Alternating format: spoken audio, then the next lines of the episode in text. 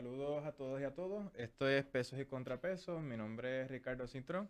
Tengo el placer hoy de contar con el panelista Camilo Miguel. Saludos. Saludos, buenos días, buenos días a ustedes. Gracias por la oportunidad nuevamente. Gracias a ustedes por la fiel sintonía. Bueno, y hoy tenemos a un invitado especial, el, el Carlos Vicenti de Economía, del podcast Economía con Calle. Saludos, Ricardo, ¿cómo estás? ¿Cómo están? ¿Todo bien y ustedes? Muy bien, muy bien. Saludos, Carlos, gracias. Gracias por aceptar nuestra invitación y hablar un poco sobre la economía con y sin calle, que es lo que está ocurriendo en el Congreso de los Estados Unidos ahora mismo. En el Congreso está bastante con calle, fíjate. Eso está bastante a lo loco, está, es complicado. Bueno. Vamos, vamos a rápido diving, como dicen, este, a, los temas. Eh, sabemos que la administración del presidente Trump recientemente propuso su presupuesto para el año 2021. Eh, es un presupuesto que ha causado mucha este, eh, sensación, ha causado mucha preocupación de parte de muchos sectores.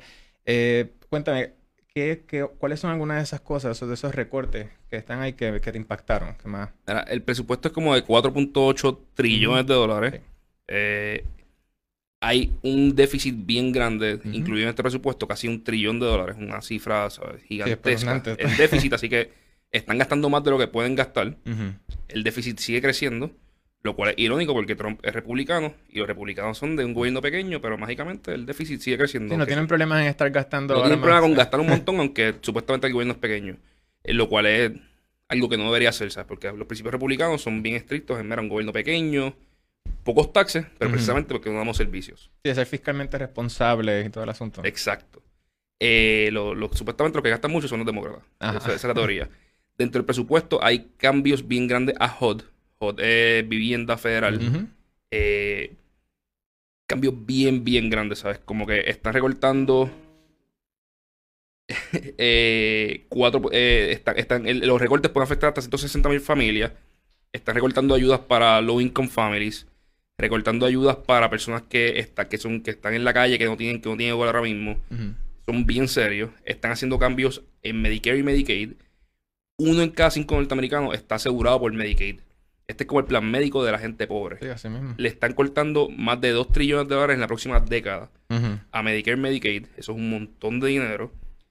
Eh, están reduciendo, esto tiene una cláusula que todos los años aumenta por 5%. Automáticamente están reduciendo eso a 2%. Es para kind of aclimatarse a la inflación, ¿sabes? El costo de vida sigue subiendo. Los médicos cobran más, las enfermeras cobran más, los hospitales cobran un poquito más. Pues esto iba subiendo automático. Ahora lo, lo redujeron a 2% por lo cual apenas cubre inflación. Si la inflación se dispara un poquito, la gente y el pueblo que está asegurado de esta manera se, se chavaron. Okay. Eh, los food stamps, que son los cupones, son lo más que a mí me preocupa, junto con vivienda, eh, porque están cortando 180 billones entre el 2021 y el 2030 y están haciendo un cambio bien raro, que es que dijeron, mira, el 50% que la gente recibe en cupones, se lo vamos a enviar en una cajita mensual que le vamos a enviar arroz, le vamos a enviar pasta, le vamos a enviar unos vegetales, unas frutitas y unos juguitos. Y cumplimos. Y cumplimos. y dicen, y esto nos va a ahorrar un montón de chavos, porque la teoría es como el gobierno federal puede comprar al por mayor, pues yo se lo envío, yo lo compro por mayor, me sale más barato que, la persona comprando en el supermercado, y así soy más efectivo, le puedo enviar hasta más comida de lo que tenían antes por menos chavos. Eso suena bien brutal en teoría. Pero recordemos, como estamos hablando de Medicare y Medicaid, el gobierno federal supuestamente compra por mayor y puede bajar los precios. Sí. Pero en forma eso no pasa. En forma pasa lo contrario. Así que ya, ya tenemos algo aquí como que, mira, los ahorros en, en, en, medicamentos se lo está llevando un tercero. No se lo está llevando ni el gobierno ni el pueblo. Y lo mismo podría pasar con los food stamps. Y esto tendría efectos en la economía bien serios. O sea, en Puerto Rico arrancando. Eh, tú tienes supermercados en los que ahora no van a vender. Porque van a coger una cajita, la van a mandar de DC. Y eso, y eso lo pueden comprar en Kentucky, en cualquier otro, en cualquier otro estado y mandártela por, por FedEx o por, UP, o por US Postal Service. Sí, la persona ahora no tiene ese, ese tipo de discreción necesariamente. O sea, yo imagino que el raciocinio de Dios será, bueno, vamos a hacerlo más eficiente de esta forma. Yo sé que ellos también habían dicho que como va a haber menos personas que van a estar recibiendo ayuda, porque ahora hay unos nuevos work requirements, o sea que vamos a buscar que las personas sí trabajen porque está esta, pues, esta concepción de que todas estas personas son pues, unos, unos vagos. Exacto. con vagos y no hacen nada y, se están aprovechando del sistema. a, mí me gustaría, ¿verdad?, eh, eh, aclarar y poner un poco en contexto para nuestros eh, televidentes de Radio Escucha, la, la- la diferencia entre un gobierno republicano y un gobierno demócrata. Dentro de la filosofía republicana, republicana en Estados Unidos es disminuir el gasto público, achicar el gobierno y, y obviamente delegar, delegar toda la, la gestión que eh, ponerla en manos del, del libre mercado. Esa básicamente es la filosofía de los republicanos y es a lo que la, que la mayoría de, la- de, los, de, de los miembros de ese partido y, y de la extrema derecha en Estados Unidos sigue. Exacto. Eh, eh, y- los republicanos son o low taxes, lo cual y, y bajos impuestos implica gobierno pequeño. Claro. O son republicanos porque son pro guns, que es que yo creo en la, en, en la enmienda, ustedes saben cuál es, La- la visión olvida, La segunda enmienda. la segunda, eh, y, la, y la quiero defender hasta el máximo, o son bien religiosos. Esa es una de las tres razones para ser republicano en, en- en los Estados Unidos. Así. De hecho, hay lo- los famosos Blue Dogs, demócratas, que son que creen en la, en la, en la filosofía fiscal de- del Partido Republicano, pero no necesariamente comparten la filosofía social y, lo- y, y- y lo- y- y- y los intereses sociales que, que guardan, ahí como tú, como tú bien dices, el derecho a portar armas, eh, eh, el, el extrema conservador en términos religiosos. Pero, pero a mí me gustaría, por, eso es que lo dije, porque esa es la diferencia. Y entonces, ¿qué ocurre? ¿Por qué ocurre este cambio? Porque el presidente eh, presenta ante el Congreso de Estados Unidos un presupuesto con varios, eh, un montón de costos en cuanto a Medicare, en, en cuanto a HOT, eh, en cuanto a los cupones de alimentos. Y es que se lo van a de, eh, esa es la su filosofía, se lo quieren dejar al libre mercado. Y eso es el patrón que está siguiendo, porque no es meramente, obviamente tú disminuyes el gasto público, y me corregirás, disminuyes el gasto público, pero eso se va a traducir en que se, como delegaste al libre mercado, se lo estás, eh, estás eh, dentro del ciclo económico, estás creando más empleo, ¿verdad? Estás creando más, más, más, más, más mercado, más, claro, ahí hay unas connotaciones, ¿verdad? Que obviamente, como tú tienes que tener un plan. ¿Cómo tú vas? Pero hemos visto que bueno, en la economía de Estados Unidos ya está creciendo casi un 3%, 2, Dos 2 punto algo. dos Sí, punto dos algo, punto- 3% en lo, eh, 2 punto algo en el 2018. Pues hay que ver. Y cuando miramos la fórmula del GDP, de Producto Interno Bruto, también vemos que uno de los factores eh, que tienen un, una, una connotación positiva es el gasto público. Entonces, ¿cómo, ¿cómo tú comparas? A mí me gustaría poner esto en contexto porque ¿cómo tú comparas? Ok, voy a disminuir el gasto público, pero tengo que compensar porque yo no puedo dejar a mi gente sin... Claro, lo que buscan es Bueno, pero- promover la productividad. Pero, pero lo que tienes que ver aquí primero, él está reduciendo el, el welfare, la- las ayudas sociales. Pero no está dismi- disminuyendo el gasto. El gasto público sigue bien alto. De hecho, el gasto público es más alto que bajo el presupuesto anterior. El presupuesto anterior tenía 750 millones en déficit, este tenía un billón de pesos. Mm.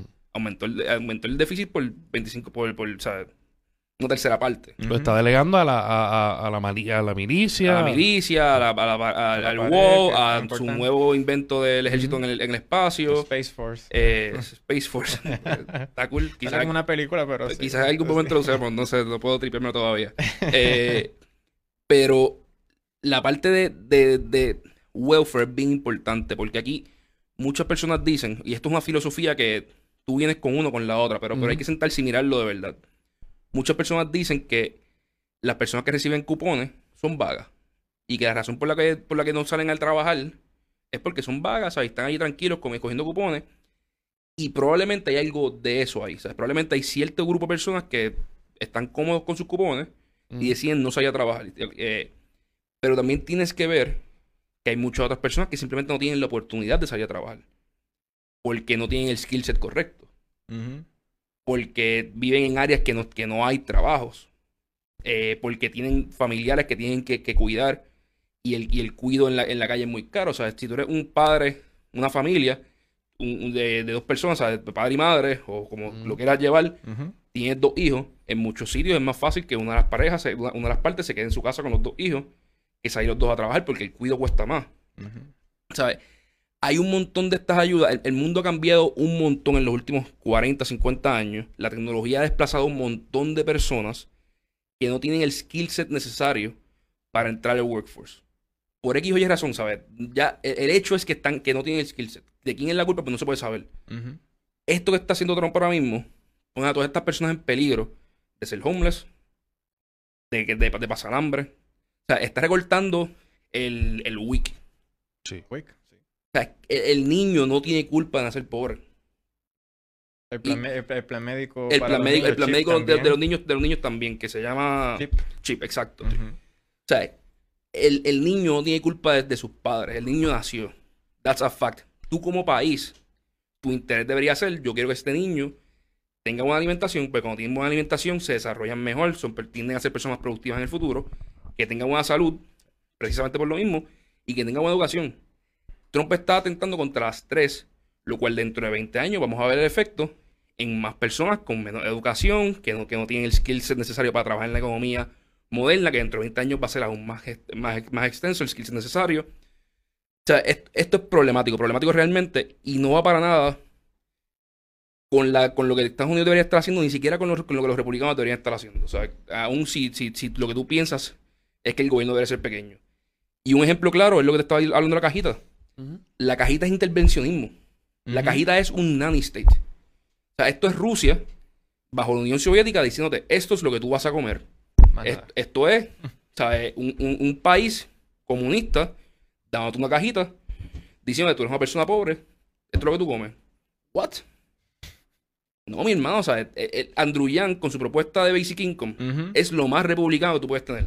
Tú tienes que reconocer que las personas, que hay personas pobres, que les tienes que dar welfare, porque si no estas personas no tienen donde vivir y tú no vas a pasar por la calle viendo personas morir. O sea, Exactamente. parte de tu estilo de vida es tú poder estar cómodo con donde vives. Tú, tú no quieres ver que personas dentro de tu propio país se están muriendo de hambre. O ser una carga para otro, para el gobierno. O sea, eso, es- es- esta noción de que las personas no tienen, o sea, cier- ciertamente hay, hay esta inquietud de que, mira, incluso con la misma familia, uno no quiere sentir como que, mira, eh, eh, yo tengo que, pues por estas circunstancias, que, que chavienda, que ahora yo tengo que, tengo que depender de ellos más o lo que sea. O sea, esta no es, esta no es la realidad y este presupuesto lo, yo, yo, lo, yo lo veo como que es uno wishful thinking. O sea, están, pretenden de que el crecimiento económico va a seguir por, por, por muchísimos años más y que va a ser a unos números que Estados Unidos jamás ha visto, como dice él. En, en- la historia moderna no he visto. Y lo triste es que el presupuesto sigue en déficit hasta el 2035 al menos. O sea, esto, esto es un presidente republicano que está hablando o sea, de, de ser, de ser prudente y que no se puede gastar en cosas que no sé que, que, que gastar el chavo, diciendo que va a tener un déficit por 20, por 15 años más. Vamos. Una- Y que como único sale el déficit no es con recortes de chavo, es con un crecimiento económico mágico. Claro. Pues eso, yo he visto eso antes. Se llama Puerto Rico en 1998. O sea, lo, lo que, Guerra panamericana, lo, transición. lo- lo que están haciendo aquí no está nada muy diferente, ¿sabes? Es, mira, yo voy a coger prestado del futuro, lo voy a traer al presente, que eso corre un déficit, y voy a orar que el crecimiento económico haga magia. Tú estabas diciendo que, que, que- que la economía de Estados Unidos crece a 2, 3%, ¿sabes? Por ahí. Dame un trillón de pesos y yo hago que la economía crezca más de eso. O sea, dame un trillón de pesos en déficit y yo hago que la economía crezca más de eso. Hay un profesor que se llama Scott Galloway, que tiene un podcast bien brutal que se llama Pivot. Y estaba diciendo eso en, en el último episodio, estaba diciendo, mira, ¿sabes? Un trillón de pesos es más de 5% de, nuestro de, de nuestra economía. Crece porque crece. Crece porque crece, ¿sabes? De hecho, puedo argumentar que lo estamos gastando tan y tan mal que por cada dólar estamos recibiendo menos de un dólar, eh, estamos recibiendo centavos en crecimiento. Sí, Eh, no, no hay un efecto multiplicario, hay un efecto divisor. ¿Cómo, cómo se crea, para, ¿verdad? para beneficio de los que nos están escuchando, cómo tú creas un déficit, obviamente con un presupuesto aprobado, obviamente, ¿cómo lo podemos poner en arroz y habichuela para hacer más, para que se entienda más? Porque obviamente, pues, un déficit es tú gastas más de lo que tienes. Pero, ¿cómo, ¿cómo tú llegas a un trillón de dólares? el, el trillón es relativo porque la economía de Estados Unidos es 18, 20 trillones, no me acuerdo ahora mismo, o sea, no, no miro el número Ujú. hace tiempito, pero tiene que estar entre 15 y 20 trillones de dólares. La economía en La, general. la economía en general. Así que es un déficit de 4 o 5%. Lo cual no es totalmente outrageous. Lo que es outrageous es mantenerlo por una década. O sea, tú tienes un déficit de 4%, ok. O sea, eso no, no- no- hay que brincar. Pero mantenerlo por una década. O sea, eso, eso sí es una locura. Eh, Tú tienes un déficit de 4% un año porque Es el 2008, la economía cayó. Tú tienes que asegurarte que la economía no, no se siga desplomando y tú aumentas el gasto gubernamental. Para Estados Unidos es fácil a nivel federal porque ellos tienen imprenta. claro. O sea, ellos, ellos Ellos simplemente, ellos tanto, simplemente claro. pueden imprimir más. Aparte, la Y- economía más poderosa del mundo, pues... no Y, tiene- y al, y al imprimir ¿sabes? yo estoy vendo la deuda, estoy, estoy bien, ¿sabes? tranquilo, esto, esto sigue funcionando. Y lo que estoy haciendo es que las personas que tenían activos, les estoy inflando los activos. Que eso puede crear, claro. porque eso, eso puede crear eh, inflación. el- eh, usualmente Claro. cuando tú imprimes crea inflación. Claro. Porque si tú tenías un dólar, volviendo al cuando el oro era eh, canjeable por, por dólar, tú tenías una onza de oro, quizás valía un dólar. Cuando imprimes otro dólar y solamente tienes una onza de oro, pues ahora esa, esa, esa, esa onza de oro vale dos, vale- dos dólares vale una onza de oro. Si duplican nuevamente, 4 dólares vale una onza de oro, por lo cual estás creando inflación. Cada dólar vale menos cada vez que imprime. En teoría, eso debería estar pasando. Hay otros factores que están bajando la inflación en Estados Unidos, como la productividad. ¿sabes? Hay un montón de servicios que antes costaban un montón, ahora Internet lo hace bien barato. Lo que nosotros estamos haciendo aquí ahora mismo, hace 20 años, esta hora costaba 1.500, 2.000 pesos en producción. Yo estoy seguro que ustedes no están pagando 2.000 pesos en producción aquí. Pues eso baja el nivel de inflación por tecnología. Pero sí, sin duda alguna estamos creando cierto tipo de inflación monetaria cuando, cuando seguimos imprimiendo. Y las personas pobres son las más afectadas que se ven. Si tú miras los números de disparidad en Estados Unidos, en los últimos 50 años se han disparado masivamente. Y yo soy capitalista. O sea, yo creo que las personas que consiguen éxito porque trabajaron, porque son más eficientes, porque son más talentosos, deberían, deberían tener algo más. Ujú. Pero los números dan miedo. O sea, los números son históricos. Ahí, ahí en- entrando en ese tema, eh, que te lo había mencionado antes, antes de comenzar, el asunto de los tax cuts que había hecho la administración Trump este, hace ya un año y pico atrás. Y basado, basado en esta teoría económica que de lo que yo he leído he encontrado que como que no está del todo validada. O sea, hay, hay, no hay esta división que ya tenemos en otros asuntos. Es como que, ¿cómo es posible de que eh, tú por recortarle las regulaciones y los impuestos a los más ricos, a las empresas más poderosas, eso se va a traducir en mejores oportunidades, más oportunidades para otros sectores, porque no necesariamente estas personas están invirtiendo en la economía. Están invirtiendo más que otra cosa en, divid- en comprar sus dividendos, en stock buybacks y en diferentes cosas.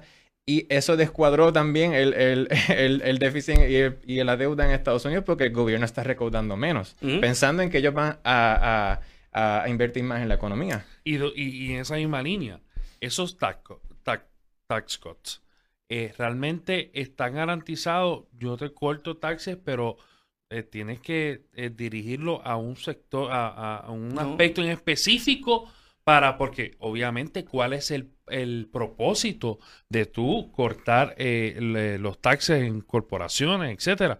Pues obviamente es para aumentar la productividad eh, en, en es- en esos sectores.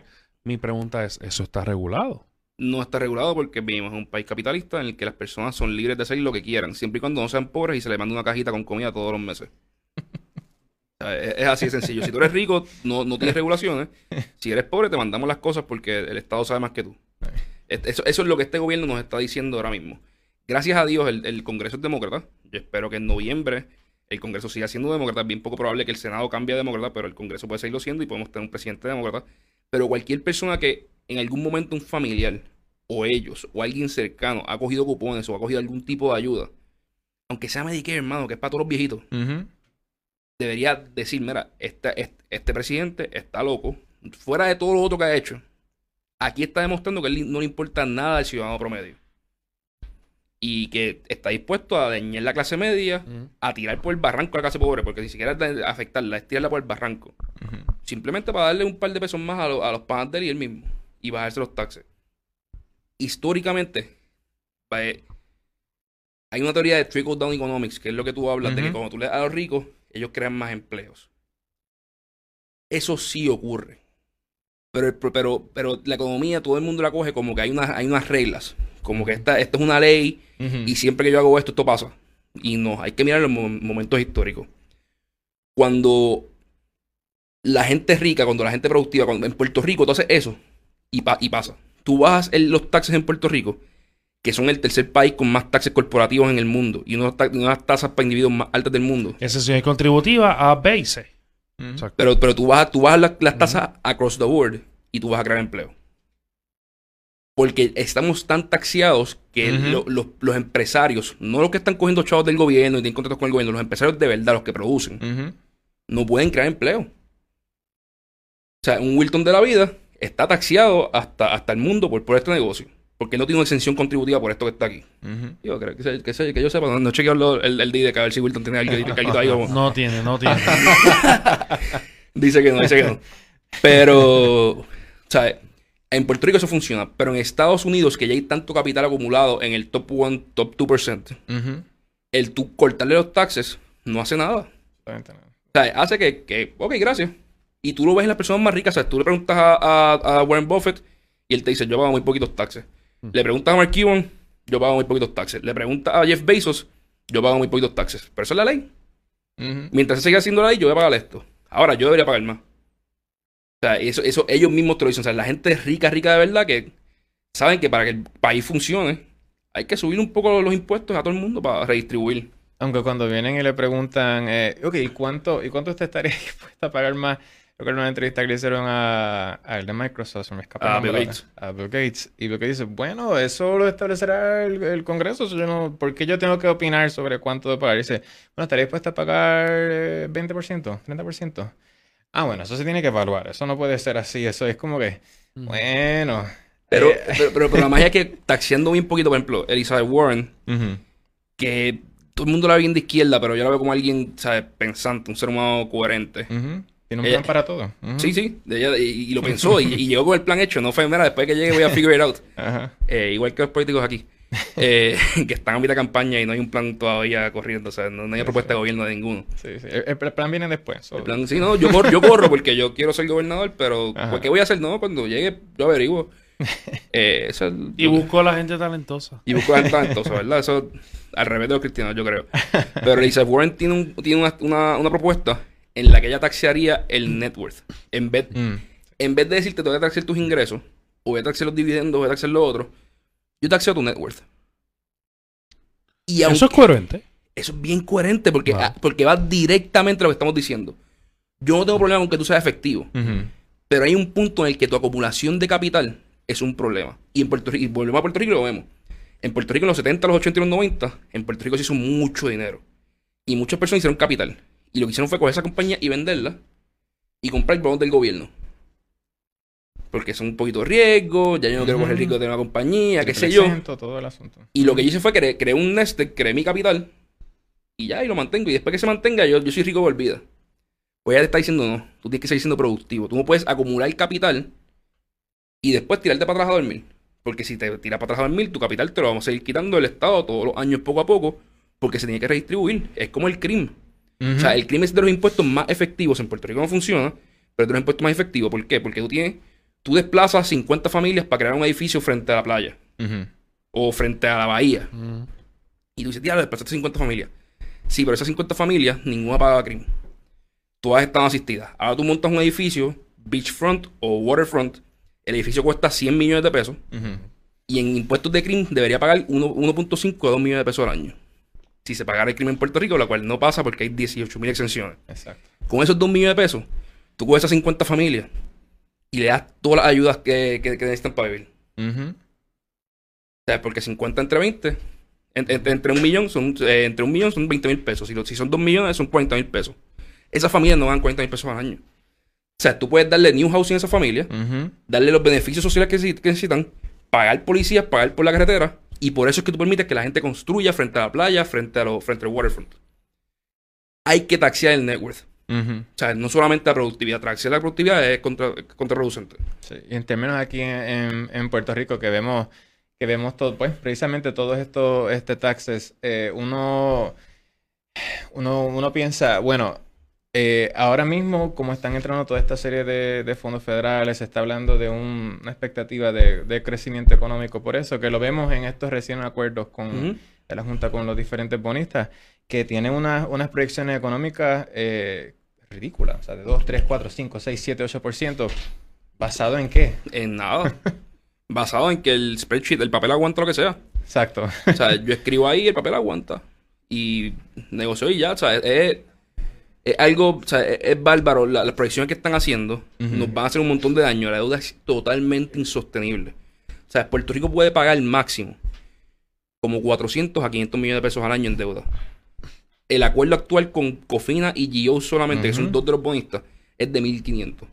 Eso no cuenta la Autoridad Eléctrica, eso no cuesta el Banco Mundial de Fomento, eso no cuesta todas las otras cosas que te van a decir, no, pero es que eso no es el gobierno central. Sí, pero salen del mismo bolsillo. Exacto, eso, que eso, eso era lo que quería, que quería, que quería traer. Eh, el, para el, el dinero que se va a utilizar sale del Fondo General de nosotros. O sea, que ahí están las pensiones, ahí están un- toda una serie de cosas que ese dinero que, pues, ok, pero ¿y, y qué va a pasar con todos estos servicios que, que tiene que proveer el, el No, gobierno? pues, te voy a decir, eh, llega, llega el 2021, Ujú. vamos a decir que Trump, por el rol de la vida, o sea, porque vuelve a ganar, que el Congreso pasa republicano y que le pasan la mitad de estas cosas.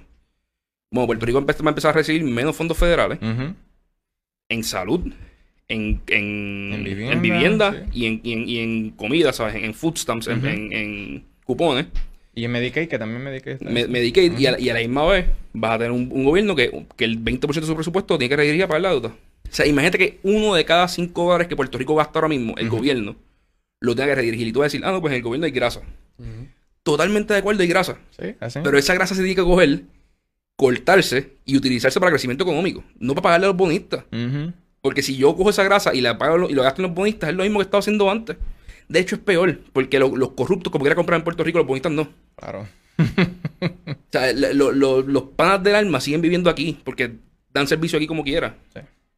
Por lo cual es, es hasta peor para la economía. Y, y es bien preocupante, realmente no sé qué, qué va a pasar ni para Así dónde. que es muy probable que, termi- que terminemos haciendo otra reestructuración de la deuda, otro proceso de quiebra. Ah, no, si, si esto pasa, para el 2024 estamos, estamos en quiebra nuevo.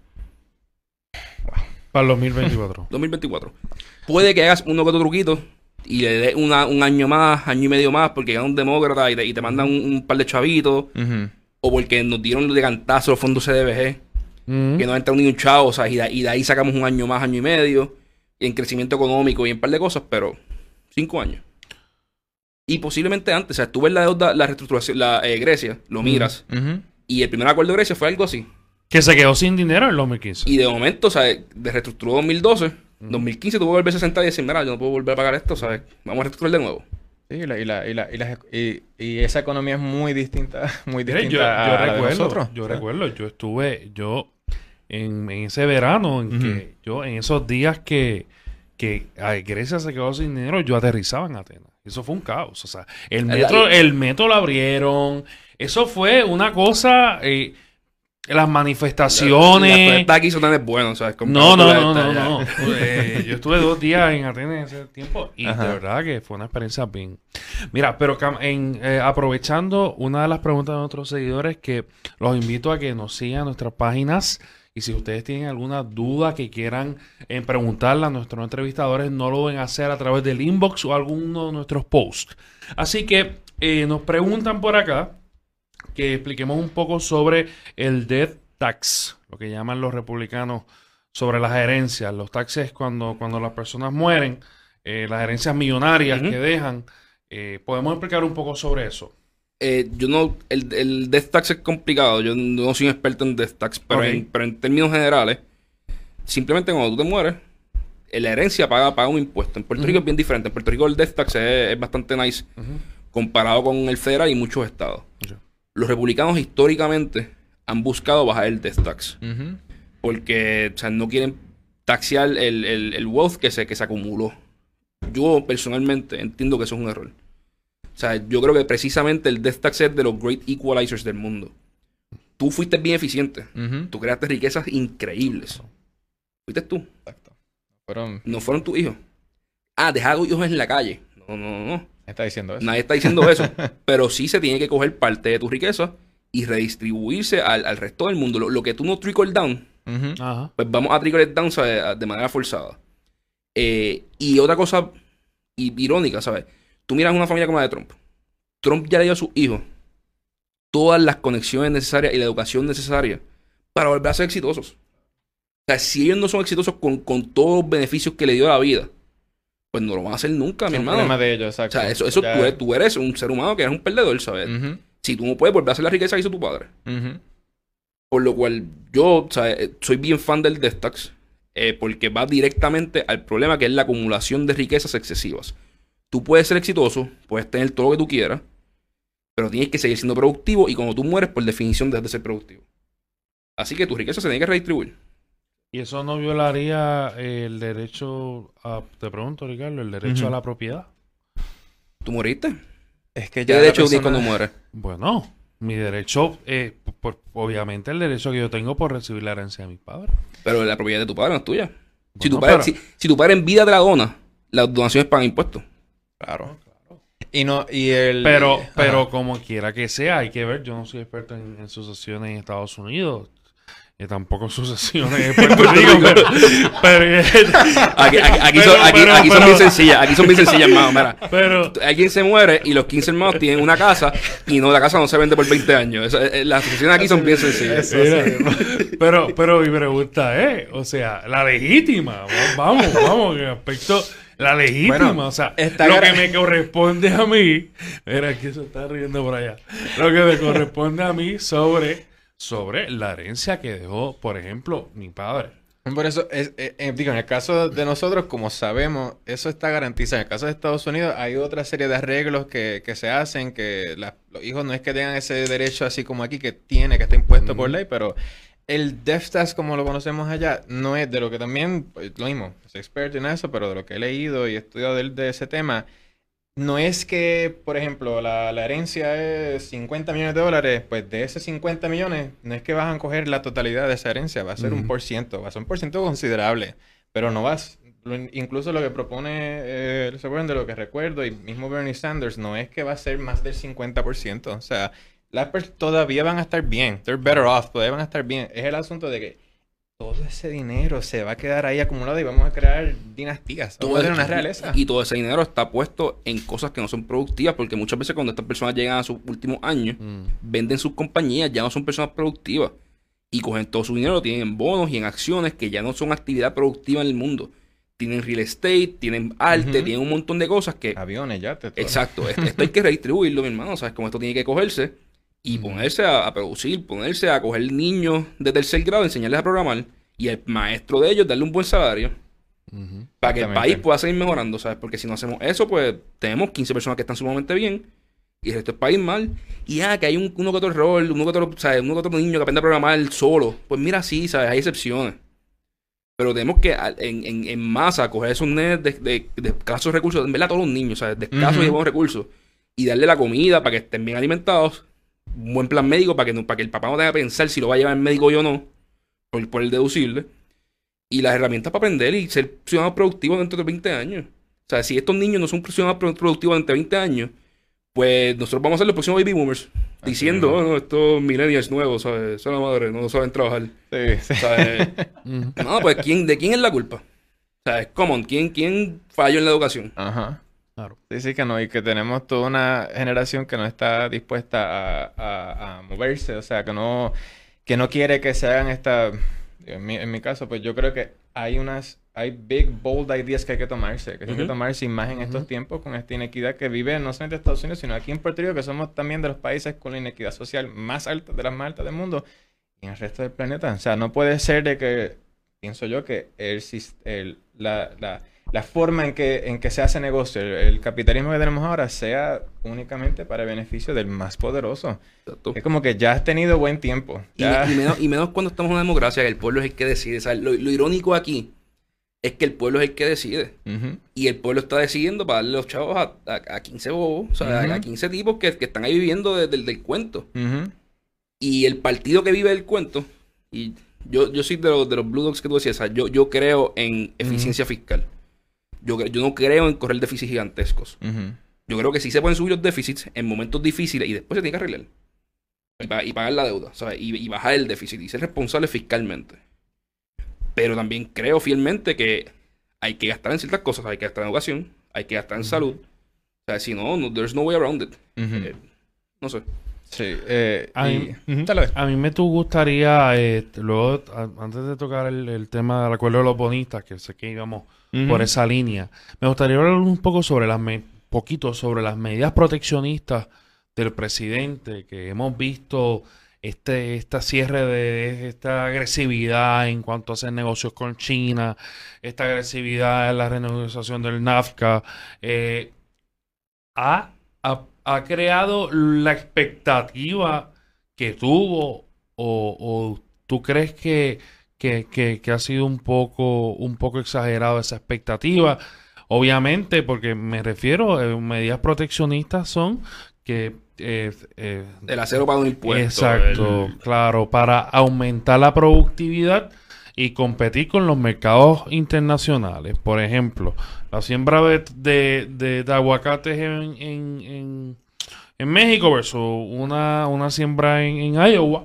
De, de esa misma, bueno, vamos a ponerlo en Nuevo México, Iowa, Iowa no creo que siembra aguacate, pero en Nuevo México, pero, o sea, ahí tú aumentas, obviamente, en la, importación de los aguacates de México, le aumentas los aranceles. Claro, hay unos aspectos en, el comercio internacional, como los TLC, los tratados de libre comercio, que ahí implica y se envuelve en NAFTA.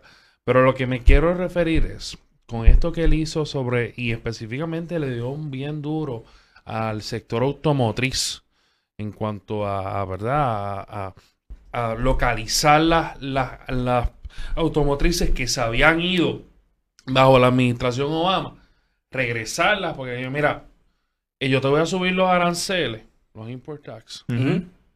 Mira a ver lo que vas a hacer, vente para acá, porque tu mayor mercado está en Estados Unidos, te me fuiste a producir a yo no sé dónde. Claro, es por eso es que él, él, él, él ha dicho, mira, yo estoy creando em- eh, empleos, jobs, jobs, jobs. De hecho, jobs es una de las palabras clave en su campaña. Así que mi pregunta aquí es, ¿ha sido efectiva sus medidas proteccionistas? ¿A tu entender? Ok. Aquí la, la pregunta es compleja, porque hay un montón de cosas que hay que mirar y un montón Sí, de, de diferentes sí. peleas que se están dando. Yo te dije ahorita que en la economía no hay leyes. ¿sabes? En la economía todo depende del momento y con quién estás trabajando. Libre mercado.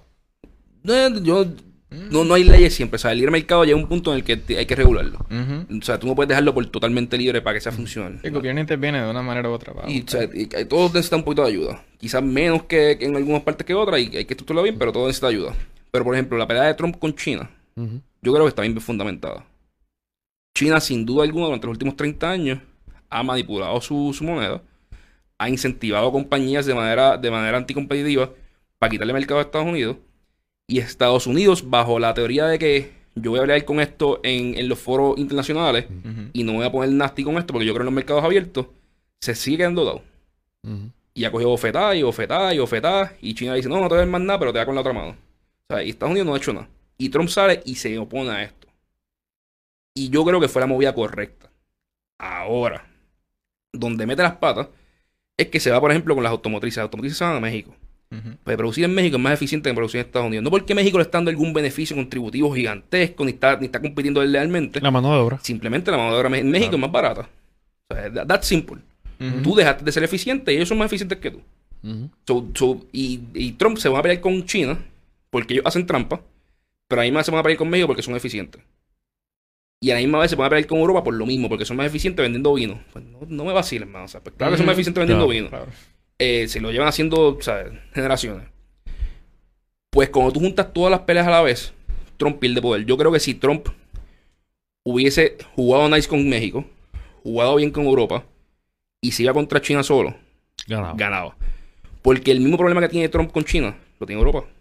El mismo problema que tiene Trump con China, lo tiene Latinoamérica y Sudamérica. O sea, todo, todo- todas las Américas lo tienen. Pero Trump se puso a pelear con todo el mundo a la vez y el pelear con todo el mundo a la vez, aunque tú eres la superpotencia del mundo, eres inefectivo. Por lo cual, ¿qué pasó? El acuerdo que Trump ah, llegó a, firmar con China, lo que hizo fue volverlo todo a donde estaban antes de empezar a pelear. Es como que peleamos, nos, enfangamos, dimos cuatro cantazos y después somos amigos de nuevo. Y, y estamos donde mismo estábamos ayer. Por lo cual no pasó nada.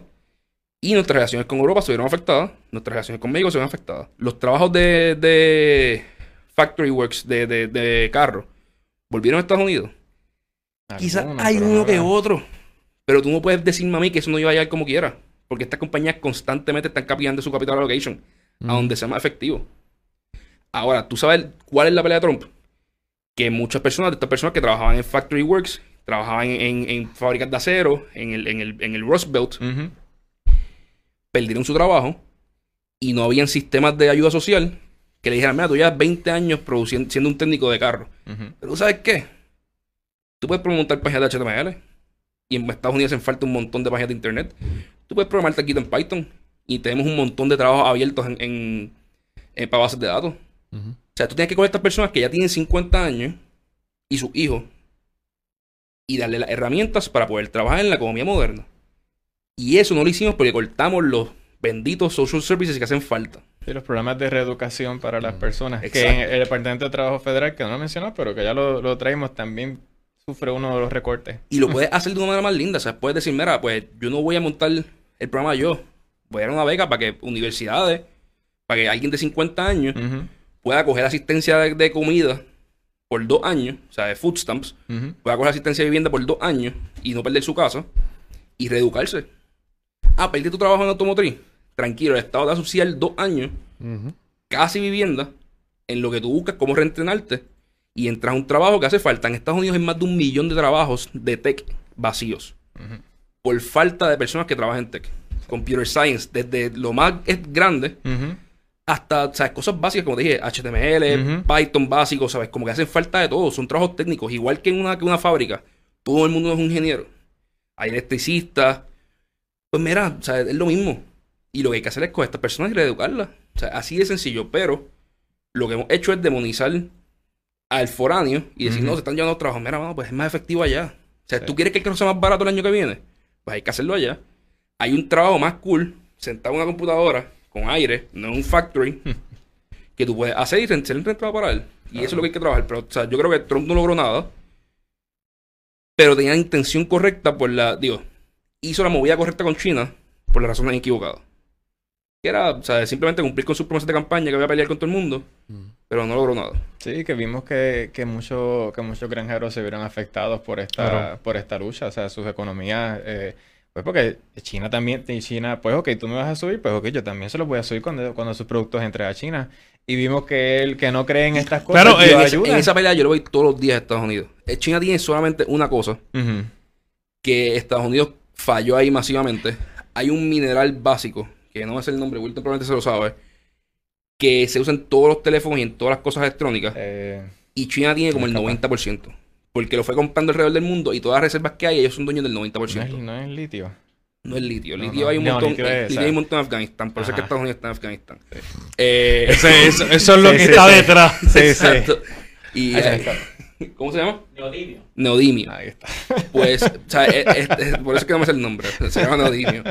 Eh, pero, pero este material, pues, si China se pone, si la cosa se ponía apretada Ujú. y China lo apretaba, pues, de momento Estados Unidos no puede crear eh, mainframes, no puede crear chips, o sea, no puede crear celulares y pues O sea, eso, eso lo encontramos en todo lo que es eh, Sí. electrónico en gran medida. se, se pone nasty la cosa. Y Estados. Unidos falló ahí en que permitió que China controlara el 90% del supply del mundo. Mm. China ha intentado hacer esto varias veces. Por ejemplo, en, yo, cuando yo trabajaba en inversiones, yo me acuerdo que China intentó comprar o Monsanto o DuPont, una compañía con, con, afi- con afiliaciones bien grandes al, al gobierno chino. Intentó comprar uno de estos big players de, de comida. Y el gobierno de Estados Unidos dijo: No, no, no, no. no. O sea, esto es National Defense. Tú no puedes comprarme esta compañía. Mm. y bloquearon, y bloquearon la, la, la compraventa. Y esto se hace todo el tiempo, ¿sabes? Por ejemplo, la, la pelea con Huawei, Ujú. yo creo que es una pelea bien fundamentada, ¿sabes? Yo no puedo permitir que un gobierno foráneo tenga toda la infraestructura de, de mis telecomunicaciones. Sí. Y que se haga No- pasar como, happening, que ¿sabes? se haga Como- pasar como, como una empresa como Apple regular que vende teléfonos Exacto, ya. no, not, happening. Es como una empresa eh, foránea que sea dueña de tu aeropuerto. Exacto. Como ocurre aquí. Bueno, Por 50 años. Yo he ido para hablar mucho, yo tengo muchos familiares que trabajan en aeropuertos y, y, y de- y pelean con ellos constantemente, así que no tengo, pero hay conflicto de interés, pero sí. ah, aquí, aquí Wilton sí nos está tirando una, una imagen de... 80.77% del, del, de los recursos. Y mira, Wow. pero, pero Australia tiene otro 15 y Rusia tiene el otro 2. Claro. ¿Sabes quiénes son bien aliados de, de- de China? Australia y Rusia, porque Australia, como el 40% claro. de la economía de Australia depende de China y de la compra de materiales de China. Y Rusia son bien aliados de, de China también porque es el comprador más grande de combustible y de gas natural de, de Rusia. Así que efectivamente ellos controlan el 90% de todo el mundo. Claro. La materia prima. Es la materia prima que crea, ¿verdad? Y que permite que hayan fábricas en Estados Unidos, Y- que permite que haya fábricas en Europa, que permite que haya fábricas en, en los entes donde... Y esto lo hemos visto a través de, de muchísimos años atrás. De hecho, en el tiempo de la conquista, cuando explotaba el oro en, en, en los países, eh, ¿verdad? En acá, en Sudamérica, en, en Centroamérica, etcétera, en África. Así que ahí Sí, estamos la, la- viendo. la globalización nos ha hecho olvidarnos que la materia prima Es escasa y que alguien la controla. O sea, por ejemplo, en, en- y esto me enseñó un, un jefe mío que, que, que inversionista en una compañía mía. Él me dice que, que, él, que él exportaba e importaba cosas, tenía, tenía shipping companies en un momento dado. Y él me dice, mira, mano, cuando tú entras, cuando tú vienes de Europa hacia, hacia la América, el primer puerto grande, o sea, es profundo, de agua dulce, es Puerto Rico. Claro. Por lo cual, cuando tú vienes todo el camino ese, o sea, que se está acabando el agua, estás loco por conseguir agua. El primer puerto en el que puede ah, entrar, que cualquier barco entra, es Puerto Rico. Cuando estás saliendo de Estados Unidos y vas hacia Europa, el último puerto que puedes reabastecer para cogerte ese viaje largo es Puerto Rico. Por eso es que, eso- Estados Unidos y España en un momento dicen, mira, esa islita que está allí, ¿sabes? Eh, ¿Tú me Dámela, dámela. eh. Vamos a negociarlo, vamos a y- y. Puerto Rico tenía un valor estratégico bien grande por, por, por esto. Durante la Guerra Fría, si tú quieres lanzar un ataque de Europa a Estados Unidos, es casi imposible, tienes que cruzar el océano. Pero de Puerto Rico se puede. Pero de Puerto Rico se puede. Claro. Igual que de Cuba. Y Mm. Puerto Rico y Cuba tienen puertos que aguantan barcos gigantescos, aguantan, puedes tener submarinos cerca, o sea, y, y por eso es que eran lugares estratégicos y que Estados Unidos dice, mira, me hace falta que esta islita que está en el medio de nada, vamos a mandarle a 936, vamos a mandarle un montón de ayuda y convertirla en, en un ejemplo que el capitalismo de Estados Unidos puede lograr. O sea, y nosotros se nos olvidó que los recursos naturales son algo bien importante y que hay que saber posicionarse en el mundo. China con, con o sea, comprando unas compañitas y, uno, y, unas reservas que nadie le prestó atención probablemente, poco a poco acumuló 80% de un material que permite a todo el mundo manufacturar todo lo que es moderno hoy en día. Y sin eso no podemos manuf- manufacturar. Probablemente se puede. Y yo estoy seguro que el Departamento de Defensa ahora mismo, cuando se dieron cuenta de esto, hay un research team bragado buscando cómo reemplazar ese material con alguna otra cosa. Sí, Para el momento en el que hay una guerra con China, ¿sabes? Porque no se puede. Sí, porque vemos la, invers- la inversión billonaria que ellos han hecho en diferentes partes del mundo, Ujú. donde hacen unos acuerdos este, nefastos para las personas que viven ahí, pero buenísimos para ellos, de que si tú no me puedes pagar eh, por X, o sea, por esta tierra que te voy a comprar, este beneficio, pues yo me quedo con él y yo voy a seguir explotándolo y lo voy a explotar por muchos años. Y voy a tener mi prese- voy a- y China va a estar presente en este lugar. Exacto. Y, y- y ahí hay que ver, o sea, esto, es una teoría económica de que la gente, de que estos países invierten para que tú quiebres. Eso puede ocurrir. Pero no ocurre si el que está del lado de, del que, del que está recibiendo la inversión no quiere. O sea, cuando la gente dice, no, que, que, que invirtieron en Puerto Rico para quebrar, para comprar esto barato. No, Ujú. nosotros cogimos los chavos, ¿verdad? Alguien nos puso una pistola en la cabeza y nos dijo comer los chavos. No, no, claro. Tú querías- sí, ah, sí. Cuando tú ves el centro de convenciones, ¿estás pompeado por el centro de convenciones? Cuando No. tú ves el choliseo, ¿estás pompeado por el choliseo? Cuando tú ves todas las carreteras con todos los postes en todos los recovetos de Puerto Rico, o sea, que tú subes a la montaña más alta y hay una carretera embreada. ¿Tú estás molesto? No, pues tú cogiste a los chavos. Sí. O sea, ellos te ofrecieron. Ah, si sus intenciones son buenas o son malas. No, pues, o sea, ellos te ofrecieron los chavos, tú los Tú cogiste. aceptaste. Tú los cogiste. Sí. Ah. Y pues eh, la responsabilidad siempre está del lado de acá. ¿sabes? No podemos, el ay bendito no se puede, ¿sabes? No, nosotros no somos víctimas. Nosotros decidimos coger el dinero prestado y utilizarlo mal. Y hablando de pagar, acuerdo con los bonistas. No hay, hay varios acuerdos. El más reciente fue el de GEOS, Ujú, los bonos del- de Obligaciones generales. obligaciones generales, Ujú. que en teoría son los primeros en la Constitución. Resulta que no, porque los de Cofina se negociaron antes y tienen mejores términos. Ajá. Aquí, o sea, Más protección, más beneficios. estamos creando derechos. Y lo cual también es bien interesante, porque si tú miras las municipalidades en Estados Unidos, todas hicieron lo mismo que hizo Puerto Rico con, con Cofina. Todas llegaron a su límite constitucional o su límite que, que, que tenían, que tenían para emitir deuda y empezaron a hacer estos carve-outs de revenues y decir, no, son corporaciones aparte, que es lo que se dedica a, a, a recolectar impuestos. Es otro mecanismo. Es- ujú. Y una de las razones que muchas personas que piensan, o sea, que, son medio maquiavélicas, dicen, mira, la razón por la cual Puerto Rico se está negociando así, en gran medida es para crear un precedente en los estados y que esto no explote, porque si no, sabes, crearías un precedente, si, si tú pagas GIO antes que estos bonos, el mercado de bonos de Estados Unidos, que es de 2 trillones de dólares, digo, 3.8 trillones, hice el research los otros días, el mercado municipal, ¿sabes? tendría problemas y habría muchos cambios y crearía muchos estrés en Sí, porque hay ciudades muchas- que también están, o sea, ciudades que están teniendo Hay ciudades y estados. O sea, hay ciudades y estados que están en, en problemas. Con Connecticut tiene un problema serio. Ajá. Illinois tiene problemas reales. Eh, hay sitios que están. Y, y, y en términos de este último res- eh, reciente, o sea, este, este último acuerdo, términos de, tu opinión, ¿quién recibió el mejor el mejor o sea, trato aquí? ¿Fueron, lo- ¿Fueron las personas que compraron eh, este bonos locales o todas estas, todos estos fondos que compraron de afuera? Yo, no, yo como, como inversionista no puedo hacer diferencia. Tú cuando eres un inversionista, tú compras algo y asumes un riesgo y te, y te un retorno. Claro. El que compró al principio asumió un riesgo y perdió. El que compró después asumió otro riesgo y quizás gane. ¿Sabes? Pero está asumiendo unos riesgos diferentes. ¿sabes? Eh, A mí, yo como inversionista no me molesta. No, no me importa si alguien se hace billonario de, de esto. Lo que a mí me importa es si Puerto Rico puede pagar la deuda y si puede salir del hoyo económico pagando esta deuda. Y la respuesta es que no. O sea, yo no estoy mirándolo por, por justicia social y que esta gente se aprovechó. No, nuevamente, había un bonista puertorriqueño que se asustó y quería vender todos sus bonos.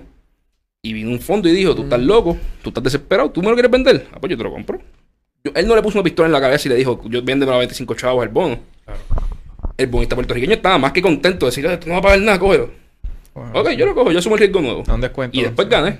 O sea, a mí no me molesta. O sea, nuevamente, aquí, aquí nadie le puso una pistola en la cabeza a otra persona para comprar o vender nada. Ahora, donde sí nos están poniendo pistola en la cabeza porque nos están metiendo por. O sea, nos, nos están empujando por la boca y no tenemos forma de, de- de- de hacer nada. Es con el acuerdo de, de, de GEOS. Bajo el acuerdo de GEOS nuevo, en- vamos a estar pagando 1.500 millones de dólares al año en deuda. Podemos pagar 400 millones. O sea, it's that simple. Y, y en esa deuda de 1.500 no estamos contando la Autoridad de Energía Eléctrica, estamos contando PRASA, que es, que es acueducto, no estamos contando eh, GDB, que es el Fondo Gubernamental de Fomento que ya, que ya se negoció. O sea, eso cuando viene a ver todo, podemos acabar en 2, 2.1. Y eso es literalmente una tercera parte del presupuesto de Puerto Rico. O un- una cuarta parte del, presupuesto de Puerto Rico. Hmm. Y estamos hablando ahorita. Aquí no hay chavos ya como estamos. O sea, los policías se nos están yendo porque no, no cobran. Los maestros se nos están yendo porque no cobran. No hay servicio. Tú vas a centro médico ahora y puedes estar en sala de emergencia. Después te atendieron tres días. O sea, yo tengo una, una amiga que llegó a Estados Unidos hace poco. Se mudó a. Puerto Rico. Porque es una compañía que, que está trayendo gente a Puerto Rico de Estados Unidos. O sea, es puertorriqueño. Una cosa maravillosa. y me dice, mira, mano, o sea, está el- el- la mamá de mi novio lleva tres días en centro médico. La atendieron el primer día, pero sin emergencia. Ah, wow. Porque no hay cuarto. O sea, ella está sentada, ella, ella siguen llamando para, para meterle un cuartito, le hacen cuatro cosas y la vuelven a sentar con, con un suero. Y eso es centro médico en Puerto Rico. El mejor hospital del Caribe, supuestamente. Y tú me vas a decir que, bueno, que tienes muy buenos médicos, lo que no tienes recursos para Sí, para exacto, acomodar sí. todas las Sí, personas. que lo limitan, sí. Y tú me vas a decir que le van a pagar 1.500 millones de pesos a los bonistas. Ah, que si la grasa. Nuevamente, la grasa se tiene que coger y precisamente re- reinvertir en el centro médico. En crear otro centro médico. En fondear más, más médicos para que estudien y se, mant- y se queden en Puerto Rico, ¿sabes? No, no hay por dónde. Realmente es bien preocupante. Y vamos a volver a quebrar en un par de años. ¿sabes? There's no way around it. La matemática es bien sencilla. Propuestas concretas, ¿cuáles serían? Para, para la negociación de la deuda. Que usted entienda. Mano, lo que sí son el de Barriqui, tres veces más grande. Eh, Carlos O sea, Vicente. lo- lo- lo- no, para poner en perspectiva, aquí no- salimos supuestamente un millón de personas a protestar, yo estaba entre ellos, por el chat de Ricky. Por un chat en el que nos dijeron brutos, que nos cogían de pen, o sea, le tiraron a aquella, le dijeron gordo al otro. Cool, o sea, indignante. Aquí nos están asegurando la pobreza y la muerte de personas por, por, o sea, por décadas. Ujú. Ujú. Yo saldría a protestar todo el mundo y, y no y paralizar el país hasta que esto no se renegocie y no lleguemos a un acuerdo viable. Y ya, there's no way around it. O sea, la Junta no lo va a hacer, el gobierno no lo va a hacer. Eh, Carlos Vicente, muchas gracias por la oportunidad. Gracias a ustedes. Esta- estos gracias. son tus micrófonos, así que cuando quiera, estás más que bienvenido. Ricardo, gracias. Muchas gracias, sí, claro que sí. A todos y todas ustedes por su acostumbrada sintonía. No se pierdan lo que queda esta semana, que tenemos a Gary Rodríguez este próximo jueves y eh, nuestro nuevo proyecto. Así que, Así mismo. así que nada, nos vemos el próximo jueves por aquí, por pesos y contrapesos.